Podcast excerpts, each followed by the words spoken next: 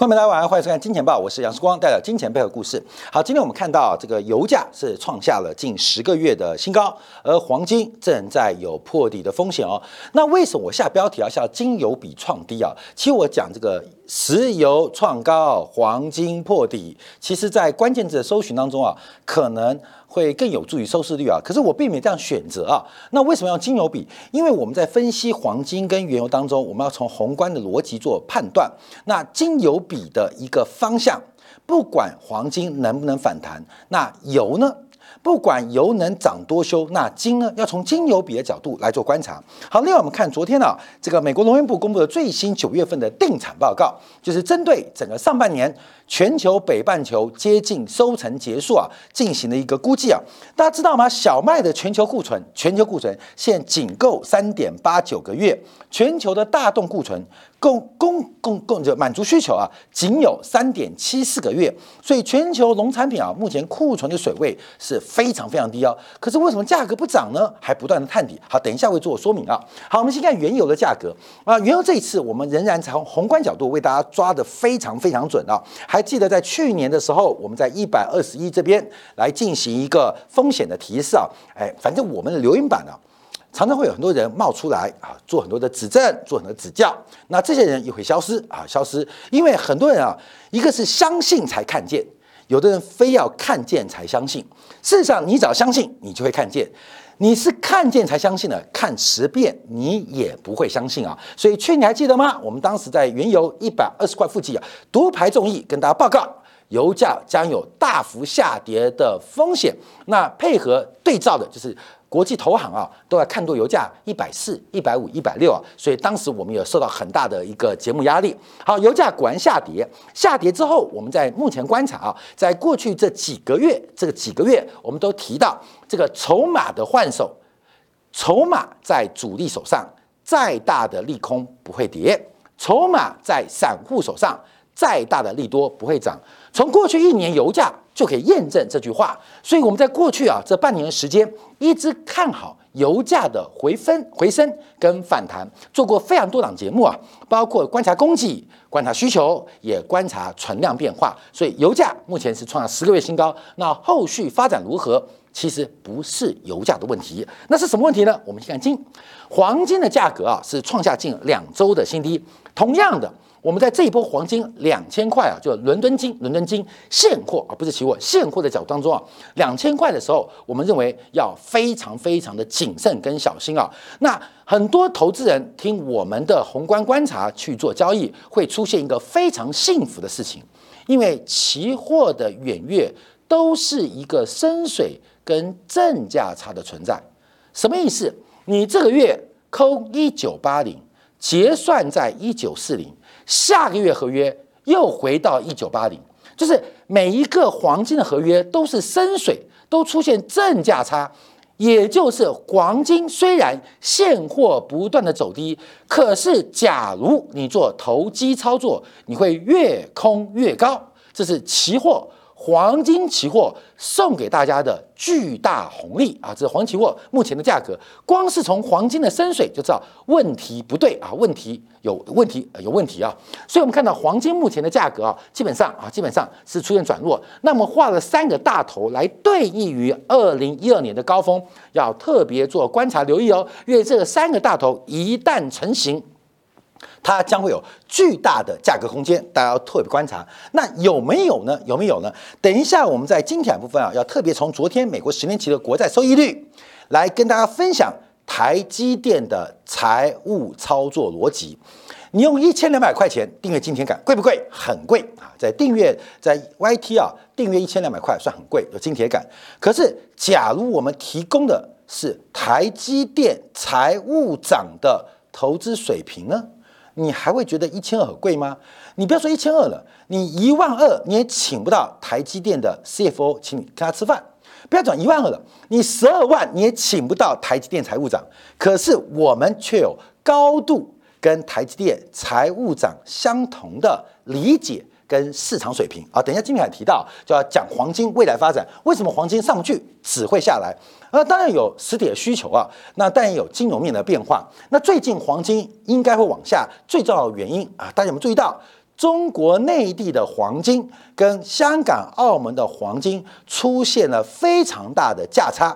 过去几天有大量的套利空间，这么人体啊，人工搬运啊，你从香港买黄金现货，买金条去深圳卖，是够运费，还会产生价差跟利润的哦。光是你用人工搬运黄金，你都可以创造出收益。这像什么？像三十年前啊，这个香港、澳门跟很多台商啊，或这个台湾同胞啊，叫什么三大件、三小件啊？那个我知道很多老一辈人就知道，就是你每次去大陆。因为当时啊，大陆很多外汇管制啊，进口管制，所以可以带三大件、三小件啊，包括什么电冰箱、摩托车啊，你不用真的骑进去啊，基本上填一个填单。那透过你人肉搬运的功能，你进去把这个海关的这个报关条啊卖给人家啊，基本上就可以赚到你所有的机票跟运费啊。在八零年代末期啊，这个生意是非常好做的哦啊，是非常好做的。没有想到三十年后，将近四十年的今天。人体搬运黄金金条是有利可图的哦。在这一次啊，我们去澳门进行数学考察跟美元稀缺观察的时候，我们也发现一个很特色特点，就是澳门其实说起来景气是非常非常不好啊。相对于二零一九年之前，景气是非常差。只有一个生意，这种一种店面是人满为患，就是金店。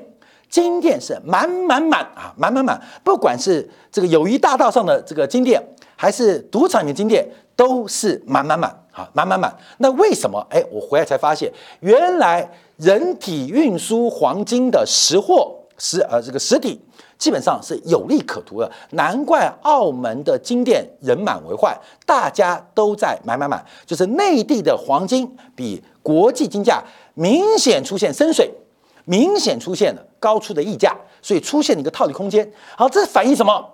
反映在十年前的。中国大妈追高黄金，所以要特别观察哦。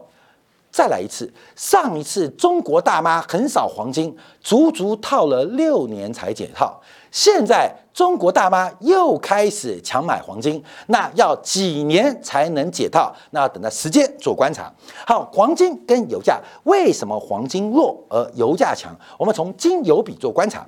其实我们在过去啊，在呃，应该在金铁杆啊，我们花了几集节目讲过金油比啊，讲过金油比啊，在金铁板的部分来做观察。哎，观众朋友，其实要不要订阅没有关系，免费版也讲很多。那金铁杆只是呃，因为时间不够嘛，我们就多做一段，说多开一个题目。其实啊，这个财经水平的高度是一样的啦，只是可能多一个题目。比如我们今天讲了美债，讲了美国科技股，那时间不够，我们就把金油比放在金铁杆部分。那可能今天讲金油比，讲了美债，那来不及讲科技股，我们就放在金铁杆。所以有时候试光也会忘记我在哪一个。免费版还是订阅版讲过啊？当然我们社会工作者热，所以有免费版提供。那我们先把金油比来提到，因为金油比之前我们在金铁杆连续做很多期啊。我们先看一下这个 K 线走势啊，就是金油比黄金除原油，每盎司的黄金除以每桶的原油价格，这个价格比价格比。那这个黑色线的这个黑色线呢，是一百二十个月十年线，十年的均值，就是十年以来金跟油的。价格关系叫做金油比十年均值，我们在在过去这很多个月时间啊，都不断提到，我认为金油比会跌破十年均值，甚至会长期在十年均值以下。我们金钱豹的神预测有再度做到。那至于你要去空金还是多油，大家就各自努力啊，这个各自呃这个呃去去赚钱了。但我们主要观察是金油比啊，那金油比。现在已经跌破，已经明显也明确的跌破了十年的均值，而这个转折是我们更要观察的，因为从二零零八年开始啊，这个金油比啊是长期在扩大的，就是黄金跟原油比值是不断的发散。黄金虾对于原油的购买力是不断的增强，而石油针对黄金的交换能力、购买力是越来越低，所以出现了一个不断上升。那这上升配合什么？配合全球央行的货币宽松。所以金融属性，金融属性一种叫做消费属性、工业属性，一种叫做金融属性。金融属性随着低利率的环境不断的扩大啊，不断的扩大。在二零二一年年末。美联储该升息未升息的时刻，不管美联储升不升息，黄金跟原油，黄金作为中世界历史最久的货币，而原油是工业革命以来最重要的燃料，它不管你们这个人为要干嘛，神的力量介入其中，所以其实金油比的转折，甚至领先于全球央行的升息。啊，这是神的功啊！至于人的功啊，你们要为了连任，为了竞选啊，这个基本上是你们人的事情。可是金牛比扮演了一个很特殊的角色，已经领先在二零二二年开始做转折。好，现在转折一旦长期化，长期化，它会验证美联储主席鲍尔的这个 higher for longer，就是长期的高利率水平，它的长期。高利率是相对于过去的长期低利率环境，所以这个金油比的转折不是单纯你要空黄金或多原油的问题，最重要它代表的方向是去金融化正在发生，我们将面对一个本世纪最重要的一个转折，就是金融属性逐步下滑的。风险啊，风险，所以很多的金融属性都要打掉，用消费属性啊。什么叫金融属性啊？消费属性，你看房地产嘛，消费属性就是房租房价比嘛，这叫消费属性。但假如你不管房租房价比，你希望房价会继续涨，那就是金融属性。所以一个是消费属性，金融属性。那现在啊，全部要回归。原始的过程，金融属性将会进入一个非常长期下滑阶段，所以金油比的长期走势特别值得大家去关注。好，那我们就再拆开来看啊，那到底发生什么事情？第一，我们看到我们应用这个小摩的这个报告，他用线性的逻辑来做分析。线性逻辑分析，为什么线性逻辑？因为从实质利率跟黄金现货的价格来做个对比，跑出了一个统计回归的模型。用这个模型可以试算出，用长期几率的角度，那黄金应该合理的价格是多少？这个赌赌场一样嘛，它合理的几率是多少？不见得会出，但它应该出，就跟丢铜板一样。丢十次可能有八次正面，两次反面；丢一百次可能是七十个反面，三十个正面。可是你丢一万次，丢十万次，它会越来越接近五十 percent 对五十 percent。所以小摩这个报告基本上玩的就是几率。所以黄金的实际利率按照过去的走势跟利率关系，它的合理价格应该是在一千七百一十二块美元。那现在还在一千九百。呃，块以上啊，一千九百就是伦敦金现货啊，所以它中间的差距是非常非常大的哦。那这个大叫什么？就用巴菲特的投资逻辑，安全边际非常显著。投资的安全边际非常显著，它不仅啊远远高于它合理的几率分布的价格，而且高很多。所以这一段的空间就叫做安全边际，就是巴菲特投资的一个哲学，就是做任何投资都要有一个风险的一个，就像那个山上面，有时候大家爬山会看到什么山上被这个剃刀剃了一条，有没有？有时候像台湾山上就很多啊，就是那个山呐，怎么被剃掉一条？怎么那么丑啊？防火巷。防火巷为什么要防火巷？就是当山林火灾之后，需要一个空间让火不至于呃蔓延到另外一片山，所以叫防火巷。这个防火巷叫做安全边际。在投资当中，我们也需要一个防火巷啊。这个防火巷就是目前一千九以上的黄金跟实质利率所反映。几率分布该出现的价格还有将近两百块的落差，所以为什么我们一直黄金啊看得非常保守，用小摩报告来这个城市啊城市化交易做观察，那什么时候回归？反正它正在回归，这一定往几率靠拢嘛。时间越久，它越会往这个价格靠拢啊，各位要特别留意啊。好，那我们回来看一下油价啊，油价。那金价是实力害的，那油价呢？那油价就是从筹码面观察，因为最近我们看到这个管理金基的净多单已经连续从七月起啊连续竞争六周，而目前整个市场净多单是创下十五个月新高。那为什么会创十五个月新高？好，观众我们看一下，就回到刚刚第一张图表，就是我们从供需存量来做观察，现当期的供给必定是库存加上产量。当期的需求减去当期的供给，必然由存量做消耗，所以供给加上存量减去需求，就是下一期的存量啊。这观察，所以我们要从供需存量来做关注啊，所以我们前面都有针针对供给需求做关注，我们特别针对存量做掌握。我们之前啊带了一个想象啊，想象就是美国总统拜登不是不断释放战略储备石油吗？不是不断释放战略储备石油吗？从二零二二年就不断释放，当时出现一个非常奇葩现象，政府的筹码叫做战略石油储备 SPR 不断的释放，可当时的商业库存却出现。负相关的同比增长，也就是主力从政府进货，这像什么？就像最近基泰市场的炒作主力从大股东身上拿筹码通常这个事情啊是十赌九赢的啦。少数除了基泰自己妈乱盖房子妈以外，活该啊，活该！现在搞得金主圈大乱啊，不然的话是十赌九赢的。那怎么拿筹码？看到没有？你从市场买吗？你说这样买吗？我要跟大家讲啊，其实台湾上市公司啊，几乎每一家每天都在盯盘呐。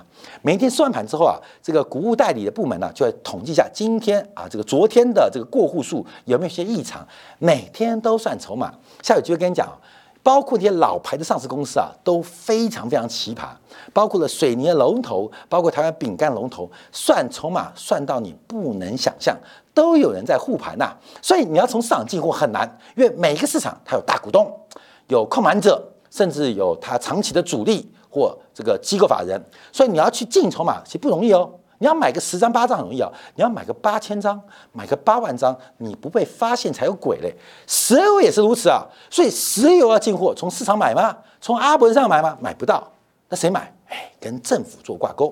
我跟大家分享一个故事啊，这次去澳门我就非常有感触啊，因为当年啊，我念这个一九九八年啊，九九年啊去这个广州中大念书啊，那因为我父亲是呃很知名的油商啊，当时啊这个邮票在上世纪末是非常火红啊，邮票就是有价证券啊，因为政府发行的证券化商品啊，所以炒作邮票。那澳门邮票因为发行量受限，是非常受到这个投机者的青睐。那邮票怎么买？当邮票热的时候，你排队排来看。啊，买一个一版啊，五十枚就了不起了。所以怎么买？当然要从澳门邮电司进货啊。那怎么进呢？现在已经隔很久了，可以讲了，二十年了。澳门邮电司都是葡萄牙人呐，中文很烂，但会认钱、认港币、认美元。干嘛？你钱给的够多，澳门邮电司的库房就会开不同的门给你。所以邮票怎么进货？傻傻的进吗？慢慢的收吗？不用，从邮电司的库房直接拿推车搬。这有些过程当中啊，因为现在已经过了法律追诉期啊，反正也不是我干的啊，我爸干的，把他抓起来，把他抓起来，把他抓起来，好抓起来。所以很多进货怎么进？你傻傻的，哎，七万杨老大，你怎么那么多邮票？你是市场上第一大主力，不能讲的是我，嘿嘿，从葡萄牙人帮我开门，从库房搬啊。用推车搬邮票很薄，需要用推车搬。后面这故事啊，就告诉你啊，所以今年年初啊，我们看你看多油价啊，第二季看油价，原因就是我跟你讲，全世界的商业逻辑都是一样的，有人从美国政府搬筹码，所以筹码到了主力手上了嘛，会跌吗？跌个大头啦！你要懂得，拜登要平抑油价，平抑了为什么失败？哎，现在不平抑啊？为什么不平抑？你说他石油战略库存卖完了，不是这个原因，是因为故事做完了，筹码转移需要故事，筹码转移需要故事。当年澳门邮电司转移的故事是因为将来要发行中国澳门邮票，而不是葡萄牙澳门邮票嘛？所以我们把邮票给卖光，啊，卖光。扯淡的嘞，扯淡的，一样的故事，反正故事啊，就好莱坞的剧情啊，就所以我们特别提到这个原油的库存存量，现在筹码很奇怪哦，在少数人手上。好，再往下看啊，再往下看，昨天呢，欧佩克公布的最新月度报告，认为从第三季之后，未来三个月的产量将会进一步的下滑，而每天的缺口会超过三百万桶。三百万桶什么概念？一天原油的需求量是一亿桶，三百万桶是百分之三的差距。那注意哦，百分之三大不大，多不多，这要看石油的需求弹性，它是刚需还是非必需。石油是刚需的话，不要说百分之三，百分之零点三都很多。假如是非必需。百分之三，百分之三十都不嫌多。那石油是什么？我们就了解了。所以这个百分之三的缺口是非常非常惊人的哦。所以这十六年以来啊，最大的供需缺口。即将产生。好，我们从 OPEC 的观察就很明显，说 OPEC 产量现在压缩到两千八百万桶，大概两千七百四十万桶，相对于前几年的三千万桶、三千一百万桶、三千四百万桶，已经出现很明显的收敛哦。请问油是越来越多越来越少，但是越来越多嘛？可是 OPEC 不断的缩减。好，那非 OPEC 国家呢？非 OPEC 国家除了美国不断的占之外，全球最大产油国俄罗斯受到制裁的压力，也被迫减少，使得供给出现了非常复杂的环境。外面你去想个故事：全球的十大行商，第一名地中海嘛。假如地中海被金融制裁，请问运价涨还是跌？啊，假如台湾被解放军击沉，长荣、扬明、外海的船被卡在高雄、基隆、台中港身上，请问全球玉价涨还是跌？我们先不管需求，先看供给。现在的供给就有味道哈！第一个，马士基在减产，在把船拿去保养；地中海被制裁。供给出问题，那它的配到一个刚需跟需求价格弹性极小的商品就出现大波动。好，另外看需求，那之前油价不涨什么原因？所以中国的需求不足嘛。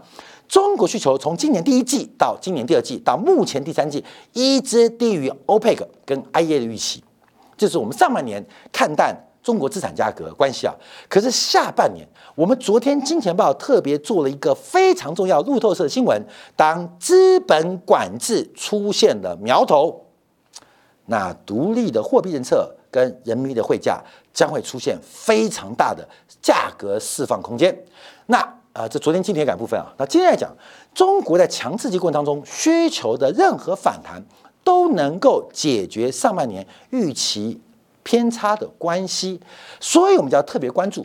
假如油价走高或油价维持这个位置，对于今天晚上的美国消费者物价指数的公布，就会产生一个趋势转折的关键影响。因为油价的高基期的计算基础即将被消耗完毕，而油价的止稳或任何的反弹，都会形成今年第四季跟明年上半年。美国物价走高的推力，好，那这时候除了看食品跟能源嘛，我们看食品，那食品价格很特别啊，因为今年的食品价格，我们看糖大涨啊，可可大涨啊，啊，很多大涨啊，冻橘子大涨，可今年跌什么？跌主粮。跌主粮，所以我们看今年谷物啊跟乳制品是跌歪了，哈，纽纽西兰的这个奴皮指数一直在破底啊，那谷物价格也大跌。那相反的高附加价值的经济作物，因为受到天气干扰影响，是不断走高。可整体算起来，联合国农粮组织的价格已经明显低于二零二一年、二二年，现在价格是三年新低哦。按照 FAO 美联合国的。粮农组织的价格指数啊，综合指数是目前正在三年新低，而且正在往四年新低来做观察。那发生什么事情啊？发生什么事情，我们要特别观察啊！因为昨天呢是美国农业部公布的全球农作物的供需报告。美国农业部公布的报告，除了公公布美国报告之外，也公布全球。因为事实上，你认为巴西产多少大豆？巴西农业不知道，还是美国农业不知道？这是一个情报战哦！我跟他报告。我认为巴西今年产多少大豆，阿根廷产多少玉米，美国的资讯跟情报会比巴西跟阿根廷更精准。过去如此，现在如此，未来也如此。讲这句话的原因是我看昨天九月份的报告，九月份什么？秋收了嘛，天气变凉了，这礼拜天要降温了啊，中秋节到了嘛，秋收了嘛，所以九月份报告基本上也是叫定产报告，就是今年。北半球的收成总结，收成总结。那南半球看怎么播种嘛，所以北半球的总结九月份报告是最为基准。那公布了很多的相关数据跟掌握啊，因为我们时间关系就不多啰嗦了，每次时光太长舌了。好好来，我们就看几个。第一看小麦啊，这个小麦的库存呢，因为小麦在很烂哦。但小麦的库存呢，竟然创下近八年的新低，现在只有二点五八亿吨，全球的库存，包括你家厨房的库存啊，只有二点八亿吨。可是全球一年的这个使用量大概是高达八亿吨。我们一换算，小麦的全球的转率，假如假如没有生产的话，仅供三点八九个月。也就是三至三个月有三周半的概念。那有没有那么恐怖？也没那么恐怖啊，因为小麦产区跟产量非常非常的大，也非常非常的广泛，所以小麦你要说完全没有生产是不可能的事情。可是这个库存创下八年来的新低。在酝酿什么样的机会啊？我们就要特别做观察。好，那小麦能不能做呢？我们从长期角度掌握，因为其实黄豆、小麦、玉米啊，它们有七年的周期。哥们一看，刚结束一个七年周期，所以小麦啊，你说现在马上喷出大涨的难度很高，难度很高。可是我们要讲什么？因为今晚上公布 CPI，代表粮食价格或食品价格进一步下跌的可能性是非常非常低的。不能说它会大涨，可是食品价格要进一步探底、破底，或成为消费者物价向下的拉力，难度是非常高的。好，我们再看黄豆，因为黄豆同样也是啊，从全球的供需平衡做观察，目前黄豆的产量、黄豆的存量只供全球三点七四个月，同样。也是创下一个低点，尤其全球最可做贸易的是美国豆，美国大豆，美国大豆也创下八年的低位，也创八年低位。那现在就要观察，到底什么东西会点燃黄小玉这把火？那黄小玉可能不会是呃未来一个商品的主流，可它是一个托底的角色，就是我只要不跌，我就卡住商品的底线。所以明年要特别观察，按照周期的角度啊，可能大豆不适合，黄呃玉米、小麦不适合。可大家注意哦，只要按照周期观察，明年的天然气将进入下一个四年周期。我们从年初讲现在哈，就是天然气不能做，要等到明年进入第四第新的一个四年周期。商品市场的变化配合金融属性的降温，到底会发生什么样的影响？这不是一个萧条的概念吗？通货紧缩，物价上涨，这是一个过去我们节目当中特别引起讨论的一个方向，大家要特别做观察跟留意。今晚上 CPI 的变化可能是一个趋势。转折跟长期高物价环境的一个转折点，好，分享给所有大家好朋友。好，我们休息片刻，回来就要关注一下昨天晚上美国十年期国债的拍卖。因为十年期国债的拍卖，我们特别把台积电的财报拆开来做分析。美国十年期国债跟台积电的这个呃利息收入有什么影响？呃，稍后片刻的进一步部分为你做进一步观察解读。